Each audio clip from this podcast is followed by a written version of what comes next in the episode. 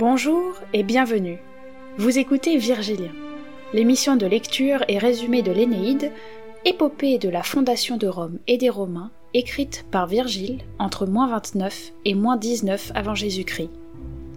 Alors, pour ceux qui découvrent ou redécouvrent ce chef-d'œuvre antique, ceux qui révisent avant l'heure fatidique, ou ceux qui veulent toujours plus de légendes épiques, installez-vous confortablement et plongez dans l'histoire de Rome.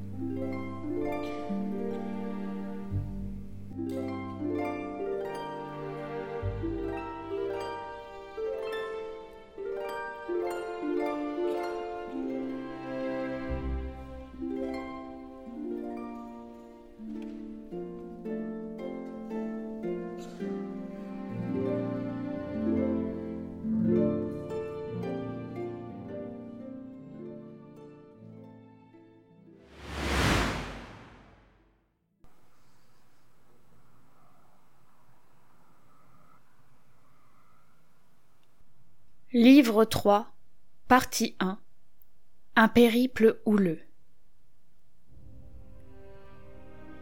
Lorsqu'il eut paru bon à ceux d'en haut, contre toute justice, de renverser l'empire d'Asie et la nation de Priam, et que la superbe Ilion fut tombée, et que tout ce qui avait été Troie bâti par Neptune ne fut plus qu'un sol fumant, les signes que nous donnèrent les dieux nous poussèrent à chercher de lointains exils dans un monde désert. Au pied des hauteurs d'entendre et des montagnes de l'Ida phrygien, nous construisons une flotte, sans savoir où nous porterons les destins, ni sur quel point il nous sera permis de nous fixer. Et nous rassemblons les hommes. L'été avait à peine commencé que mon père Anquise nous ordonnait de tendre les voiles à la destinée. Je quitte alors, en pleurant, le rivage de la patrie, le port et la plaine où fut Troie. Exilé, je suis emporté vers la haute mer avec mes compagnons, mon fils, nos pénates, les grands dieux. À quelque distance, la terre de Mars que labourent les traces étend ces vastes plaines où régna jadis l'âpre lycurgue. Une ancienne hospitalité et l'alliance de nos pénates l'unirent à Troie tant que la fortune fut pour nous. J'y suis conduit, au fond d'une baie, où de mauvais destins me font aborder. Je jette les premiers fondements d'une ville que de mon nom je nomme la ville des Énéades. J'offrais un sacrifice à ma mère, la Dionéenne, et aux dieux dont nos murs naissants sollicitaient les auspices. Et sur le rivage, j'immolais un taureau éclatant de blancheur au souverain roi des habitants du ciel. Il y avait, par hasard, tout près un tertre, et sur le sommet un cornouiller et un myrte dru hérissé de tiges comme des hampes. Je m'en approchai, et lorsque j'essayais d'arracher du sol ces branches vertes pour couvrir l'autel de rameaux feuillus, je vis un incroyable, un horrible prodige. La première branche que j'arrache en brisant ses racines laisse égoutter un sang noir et corrompu qui souille la terre. Une froide horreur secoue mes membres, et d'épouvante mon sang se fige, glacé. Je recommence. Je veux arracher une autre branche flexible et pénétrer les causes de ce mystère. Un sang noir s'échappe encore de cette autre écorce. L'âme bouleversée, je suppliais les nymphes agrestes et le vénérable Mars Gradius, qui protège les champs des jettes, de rendre comme ils le peuvent ce prodige favorable et d'en conjurer la signification. Mais lorsqu'une troisième fois, d'un plus grand effort, je m'attaquai aux tiges de l'arbrisseau, agenouillé et luttant contre le sol, hmm, faut-il le dire ou le taire? Eh bien, j'entendis des entrailles du tertre un gémissement lamentable, et une voix monta vers moi. Aîné, pourquoi déchirer un malheureux? Cesse, épargne un homme enterré, garde tes mains pieuses d'un sacrilège. Troyen, je ne suis pas un étranger pour toi, et ce sang ne coule pas du bois d'un arbre. Hélas, fuis ces terres cruelles, fuis ce rivage de l'avarice. C'est moi, Polydore. La moisson de fer, dont les traits ici même m'ont percé et recouvert, a pris racine et grandit en javelots aigus. Et moi, j'étais là, hésitant d'effroi, frappé de stupeur, les cheveux hérissés, la voix arrêtée dans la gorge. Ce Polydore accompagné d'un lourd poids d'or avait été secrètement confié aux soins du roi Thrace par l'infortuné Priam, lorsqu'il commençait à perdre confiance dans les armes dardaniennes et qu'il voyait se resserrer le siège de sa ville.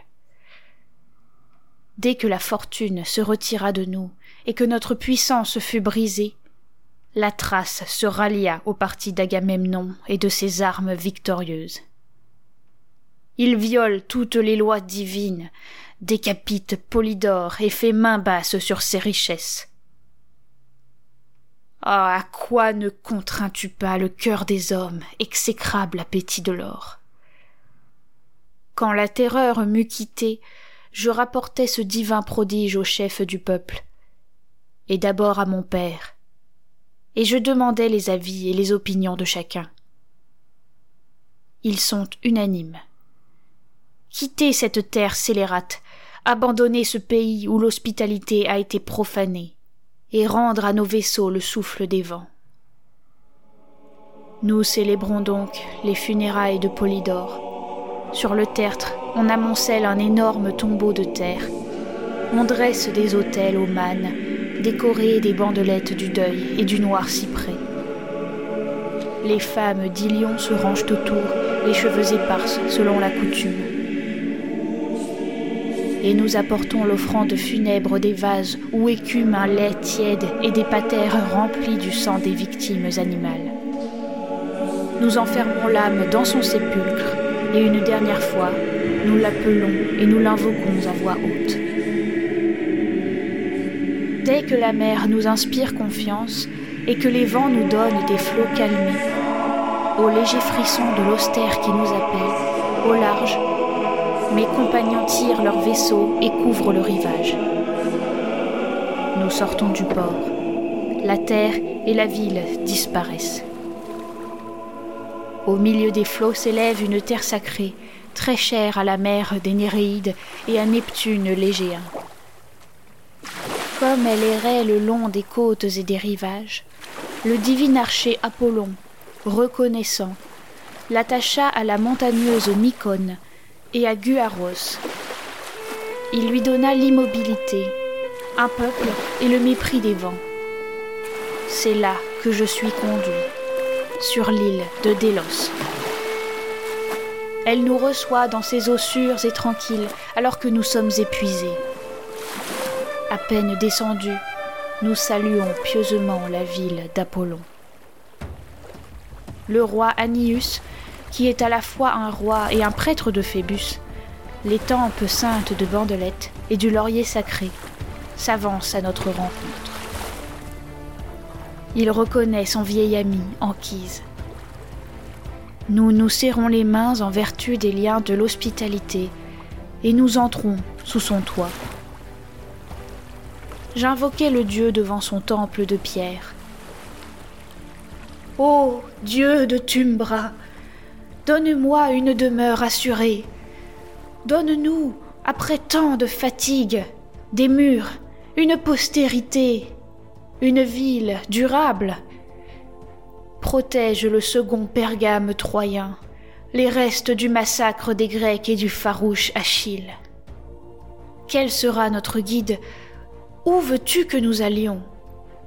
Où nous ordonnes-tu de nous fixer? Père, donne-nous un signe de ta volonté et descends dans nos cœurs. J'avais à peine prononcé ces mots que soudain, tout me sembla trembler, et le parvis, et le laurier du Dieu. La montagne entière s'ébranle, le sanctuaire s'ouvre et le trépied mugit. Nous embrassons la terre et nous entendons la voix. Dur descendant de Dardanus, la terre qui, la première, vous a porté dès l'origine de vos ancêtres vous attend et vous recevra dans son heureuse fécondité. Cherchez cette mère antique, la maison d'aînés y dominera sur tous les pays, et les fils de ses fils et ceux qui naîtront d'eux. Ainsi parla Phébus. Ces paroles causent une agitation d'où naît une immense joie. Et tous se demandent quels sont ces murs où Phébus appelle les exilés et leur commande de revenir. Alors mon père, déroulant dans sa mémoire les traditions des hommes d'autrefois, nous dit Chef, écoutez et connaissez votre espérance. C'est au milieu des mers, dans l'île du grand Jupiter, dans la crête où s'élève le mont Ida, que se trouve le berceau de notre race. Elle est peuplée de cent villes puissantes qui sont autant de riches États. Si je me rappelle exactement ce que j'ai entendu, le premier de nos ancêtres, Teucer, en était parti lorsqu'il aborda au cap Rété et choisit la Troade pour y fonder son royaume. Ni Iléon, ni la citadelle de Pergame n'étaient encore debout. On habitait le fond des vallées. De la Crète nous vinrent la mer, la déesse du mont Cybèle, et les reins des Corybantes, et le nom d'Ida donné à nos forêts. De la Crète nous vinrent le silence assuré au mystère et le char de la souveraine, traîné par un attelage de lions. Donc, en avant, et suivons le chemin où la parole des dieux nous guide. Apaisons les vents et gagnons les royaumes de Gnos. Nous n'en sommes pas très loin que Jupiter seulement nous assiste, et à la troisième aurore notre flotte touchera les rives de la Crète.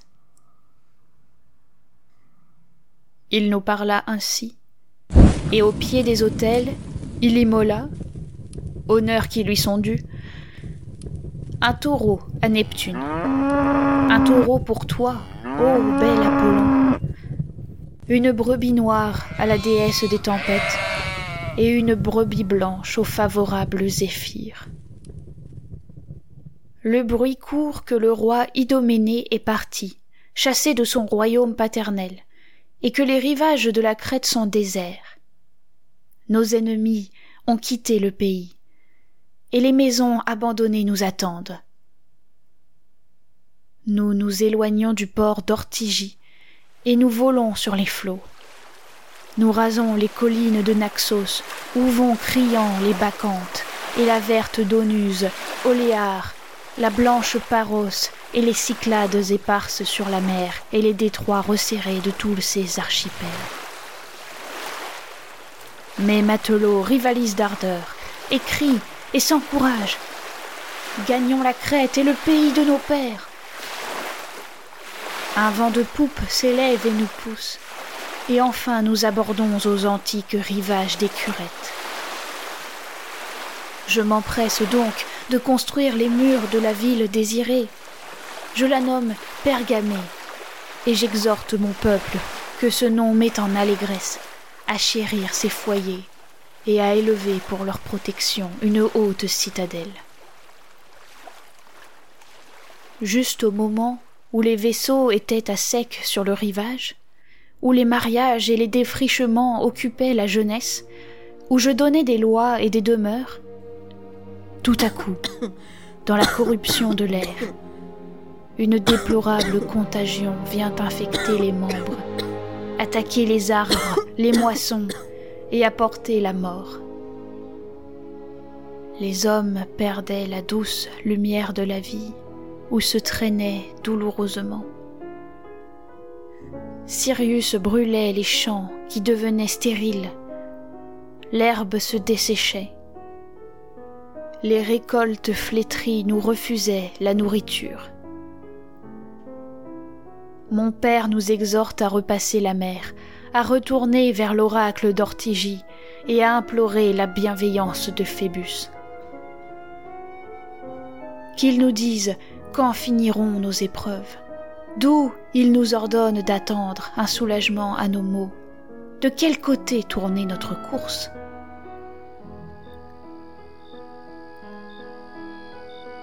C'était la nuit. Tous les êtres animés dormaient sur la terre. Les images sacrées des dieux et les pénates phrygiens que j'avais emportés de Troie, au milieu de la ville en flammes, m'apparurent dans mon sommeil devant le lit où j'étais couché. Ils resplendissaient des clartés de la pleine lune qui se répandaient par les ouvertures des murailles. Alors ils me parlèrent et m'enlevèrent ainsi mon angoisse. Ce que te dirait Apollon si tu retournais à Ortigie, il te l'annonce ici. Et c'est lui-même qui nous envoie vers ta demeure. Nous qui, trois incendiés, avons suivi tes armes, et qui, sous ta conduite dans tes vaisseaux, avons traversé les mers orageuses. Nous aussi, nous porterons jusqu'aux astres tes futurs petits-neveux, et nous donnerons à leur ville l'Empire. Il t'appartient à toi de préparer à cette grandeur de grandes murailles, et ne point te dérober aux longs travaux de l'exil. Tu dois changer de séjour. Ce ne sont pas ces rivages que les dieux de Délos t'a conseillé. Ce n'est pas en Crète qu'Apollon t'a ordonné de te fixer. Il est un pays que les Grecs appellent Hespérie, vieille terre puissante par les armes et par la fécondité de sa glèbe. Les Eunotriens l'ont habité. On dit qu'aujourd'hui leurs descendants l'ont nommée Italie du nom de leur roi. C'est là notre vraie demeure. C'est de là que sont sortis Dardanus et le vénérable Iacius première source de notre race. Allons, debout, et apporte joyeux à ton vieux père ces paroles dont nul ne peut douter.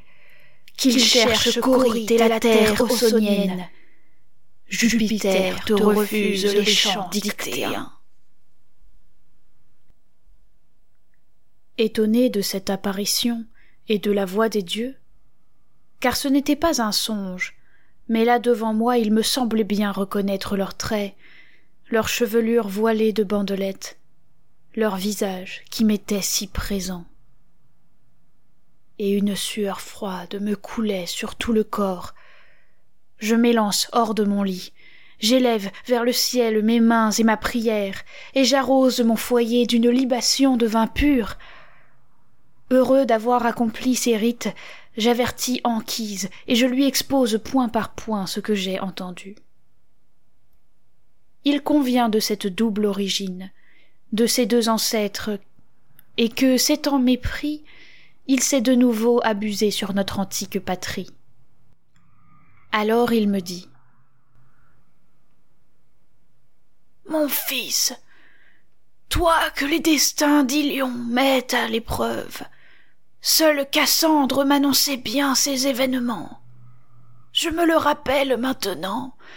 Elle assurait que cet avenir était promis à notre race. Elle parlait souvent d'Hespérie, souvent de ce royaume italien. Mais qui pouvait croire que les Troyens iraient en Hespérie? Et qui alors se fut laissé émouvoir par les oracles de Cassandre? Cédons à Phébus, et, En hommes avertis, suivons une route meilleure. Nous applaudissons tous à ces paroles, et nous lui obéissons. Nous quittons ce séjour où nous laissons quelques-uns des nôtres, et les voiles au vent, nous courons dans nos nefs profondes sur la vaste mer. Lorsque nous fûmes au large, que la terre eut entièrement disparu et que nous ne vîmes plus partout que l'eau et le ciel, un sombre nuage s'arrêta au-dessus de nos têtes, chargé de nuit et d'orage. Et les flots se hérissèrent ténébreux. Aussitôt les vents roulent et se dressent d'énormes vagues. Et nous voici ballottés, dispersés sur l'immense gouffre. Les nuages recouvrent la lumière du jour et la pluie comme une nuit nous dérobe le ciel. Des feux redoublés fendent les nues. Jetés hors de notre route, nous errons sur des flots que nous ne distinguons plus. Lui-même, Palinure, déclare qu'il ne peut discerner au ciel le jour de la nuit, ni reconnaître son chemin au milieu de cette mer. Trois jours incertains dans une obscurité aveuglante, nous avons été perdus sur les eaux, et trois nuits sans étoiles. Le quatrième jour, enfin, la terre se leva à l'horizon. Nous découvrons au loin des montagnes et des spirales de fumée. On replie les voiles. Les matelots se courbent sur les rames, et sans reprendre haleine de toute leur force, ils font jaillir l'écume et balaient l'eau sombre. Sauvé de la tempête, ce fut le rivage d'Estrophade qui me reçut tout d'abord. Les Grecs ont nommé Strophade les îles qui se dressent dans la grande mer ionienne et qu'habitent l'exécrable Séléno et les autres harpies. Depuis que la maison de Phinée leur fut fermée et que la crainte les chassa de leur première table. Aucun monstre plus lugubre, aucun fléau plus cruel enfanté par la colère des dieux n'a émergé des eaux du Styx. Un visage de fille et des ailes, un ventre qui lâche des immondices, des griffes aux doigts et toujours la pâleur de la faim. À peine étions-nous entrés au port où nous avait poussé l'orage, voici que nous apercevons, çà et là, dans la plaine, des troupeaux florissants de bœufs et une troupe de chèvres, sans gardien, au milieu des herbages. Nous fonçons sur eux, le fer à la main, en invitant les dieux et Jupiter lui-même au partage du butin.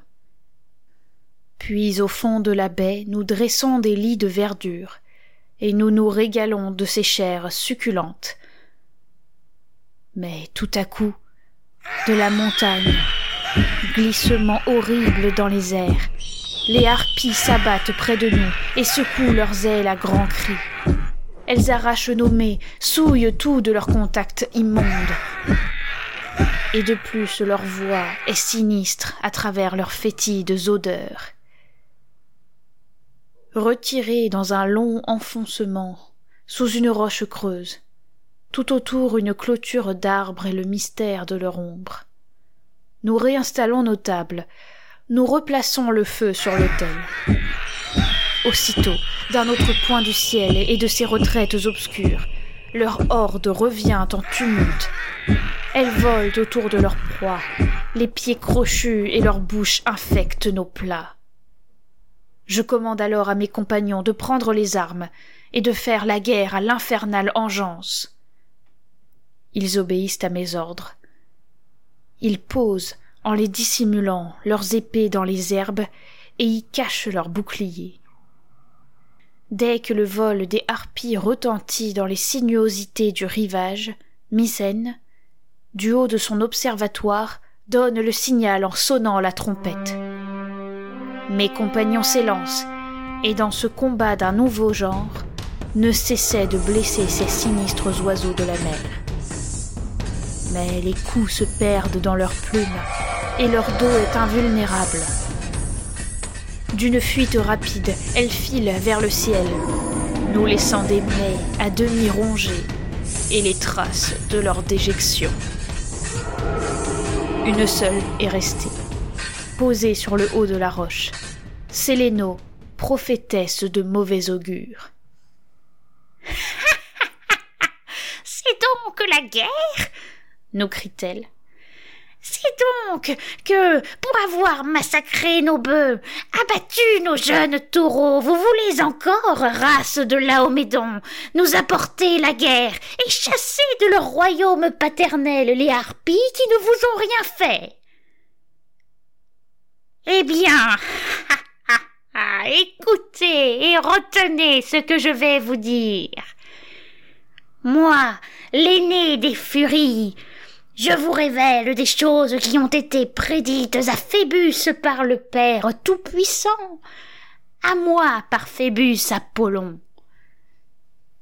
Vous cherchez à gagner l'Italie en appelant sur votre course la faveur des vents. Vous irez en Italie, et il vous sera permis d'entrer dans les ports. Mais vous ne scindrez pas de ses remparts la ville qui vous est destinée avant que l'exécrable fin n'ait puni votre attentat contre nous, en vous réduisant à broyer dans vos mâchoires et à dévorer vos tables. Elle dit, et d'un coup d'aile s'enfuit dans la forêt.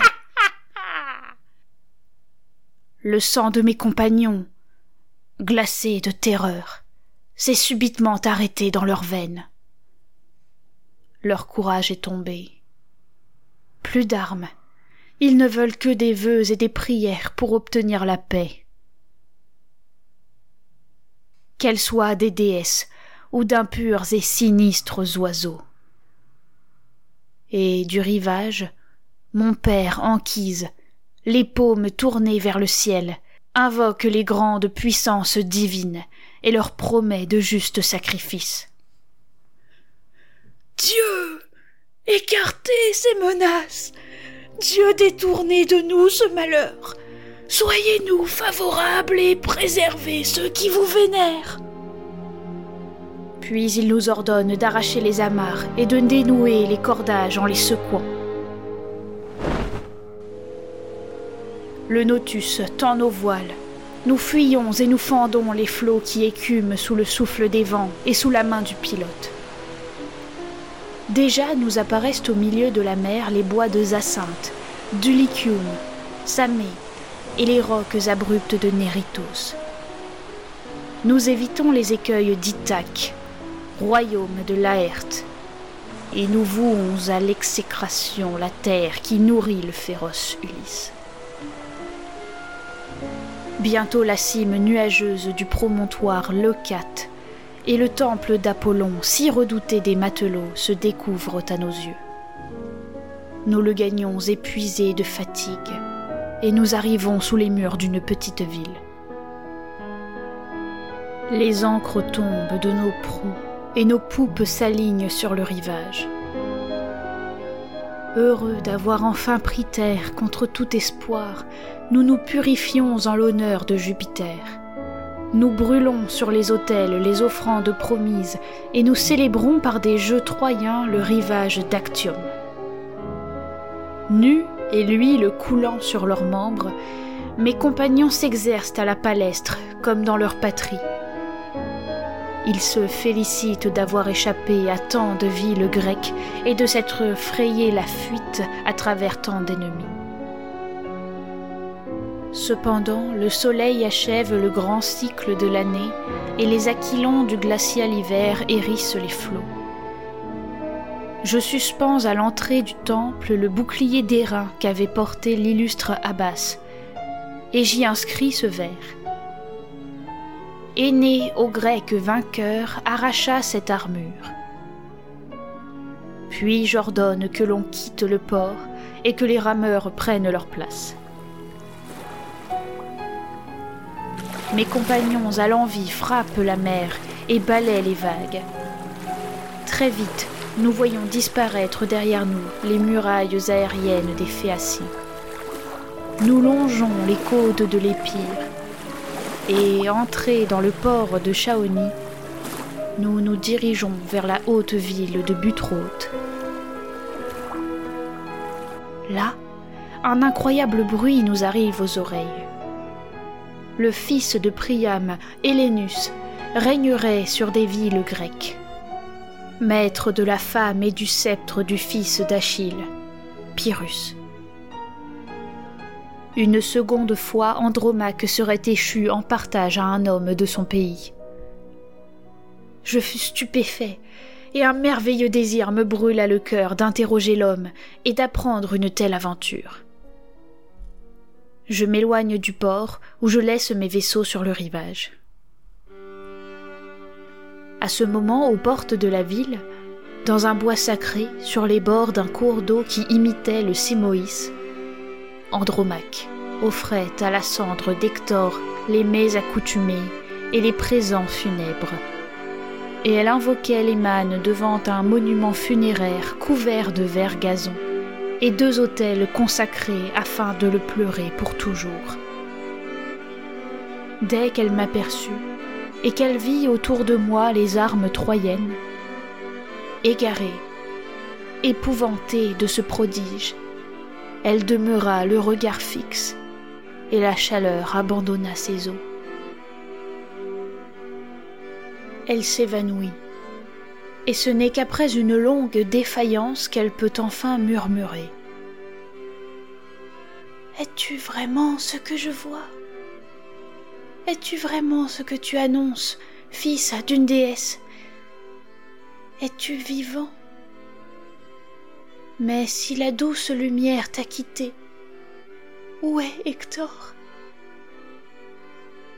À ces mots, elle fond en larmes et remplit tout l'endroit de ses gémissements. Je ne sais quoi répondre à cette âme de douleur, et dans mon trouble je lui dis d'une voix entrecoupée. Je suis bien vivant, et je traîne ma vie dans les pires infortunes n'aie aucun doute, ce que tu vois est réel. Hélas, quel sort as-tu subi une fois dépossédé d'un si grand époux? Et quelle fortune qui ne fut pas digne d'elle à visiter l'Andromaque d'Hector? Es-tu toujours la femme de Pyrrhus? Elle baisse les yeux et sa voix me dit Heureuse avant toute la fille de Priam condamnée à mourir sur le tombeau d'un ennemi, devant les hauts murs de Troie. Elle n'a pas eu à subir le tirage au sort, et n'a pas touché, en captive, le lit d'un vainqueur et d'un maître. Nous, des cendres de notre patrie, traînées sur toutes les mers, nous avons enduré l'orgueil du fils d'Achille et son insolente jeunesse, et nous avons enfanté dans la servitude. Puis, lorsqu'il a suivi la petite fille de Léda, Hermione, et qu'il a rêvé d'un hymen lacédémonien, il m'a passé, moi, son esclave, à son esclave Hélénus, comme une chose mais enflammé d'amour pour la femme qui lui était ravie et harcelé par les furies de son parricide, Oreste le surprend devant l'autel d'Achille et l'égorge à l'improviste. Pyrrhus mort, une partie de son royaume revint à Hélénus, qui nomma la contrée chaonienne et toute la Chaonie du nom de Chaon, le Troyen, et qui, de plus, éléva sur la hauteur une autre citadelle d'Ilion, un autre Pergame. Mais quel vent, quel destin ont conduit ta course? Quel Dieu t'a fait aborder sans rien savoir à nos rivages? Que devient le petit Ascagne? Vit-il? Respire-t-il encore? Quand il te fut donné, déjà à Troie, Oh, tout enfant qu'il est, sent-il qu'il a perdu sa mère se prépare-t-il à imiter l'antique vertu et le viril courage de son père aîné et de son oncle Hector? Elle pleurait en parlant et continuait de pousser de longs gémissements. Quand le fils de Priam, le héros Hélénus, accompagné d'une nombreuse escorte, s'avança hors des remparts. Il reconnaît ses concitoyens et heureux les conduit à son palais. Et chacune de ses paroles était mouillée de larmes.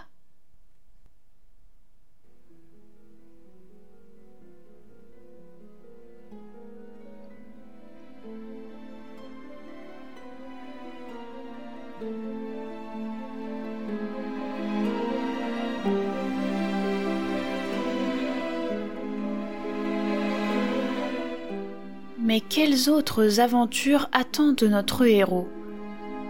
Ce podcast est une création d'Agathe Pellerin. Merci pour votre écoute et n'hésitez pas à vous abonner, à partager avec vos amis ou à laisser un commentaire sur la page Facebook ou Instagram. C'est comme cela que je peux améliorer le podcast pour vous fournir une meilleure expérience d'écoute. La semaine prochaine, nous découvrirons les dernières épreuves subies par Aîné avant son arrivée à Carthage.